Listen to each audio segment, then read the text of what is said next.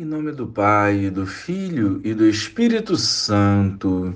Amém. Bom dia, Jesus. Ajudai-nos a perseverar na vivência da santidade, mesmo diante das perseguições e provações de cada dia. Fortalece-nos à luz da tua palavra. Amém. Tendo Jesus descido do monte, numerosas multidões o seguiam. Eis que um leproso se aproximou e se ajoelhou diante dele, dizendo: Senhor, se queres, tu tens o poder de me purificar. Jesus estendeu a mão, tocou nele e disse: Eu quero, fica limpo. No mesmo instante, o homem ficou curado da lepra. Então Jesus lhe disse: Olha, não digas nada a ninguém, mas vai mostrar-te ao sacerdote e faz a oferta que Moisés ordenou para servir de testemunho para eles. Louvado seja o nosso Senhor Jesus Cristo, para sempre seja louvado.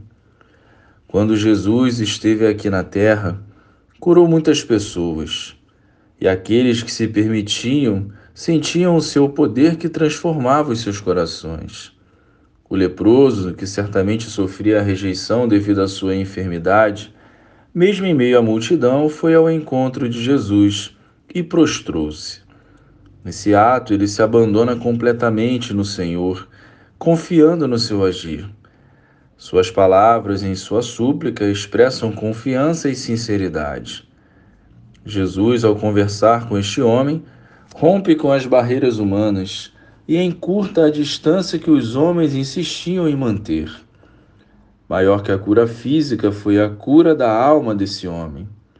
O encontro deles representa o encontro da misericórdia de Deus com a fé viva de uma pessoa. Jesus não rejeita ninguém, ele se aproxima, cuida e purifica. Para que a sua graça seja plena, nós precisamos fazer a nossa parte. A vida que provém de Jesus e que alcançou este leproso hoje quer alcançar e transformar os nossos corações. Supliquemos ao bom Deus com fé e confiança pela nossa conversão diária, para que produzamos frutos conforme a vontade do Pai. Glória ao Pai, ao Filho e ao Espírito Santo, como era no princípio, agora e sempre. Amém.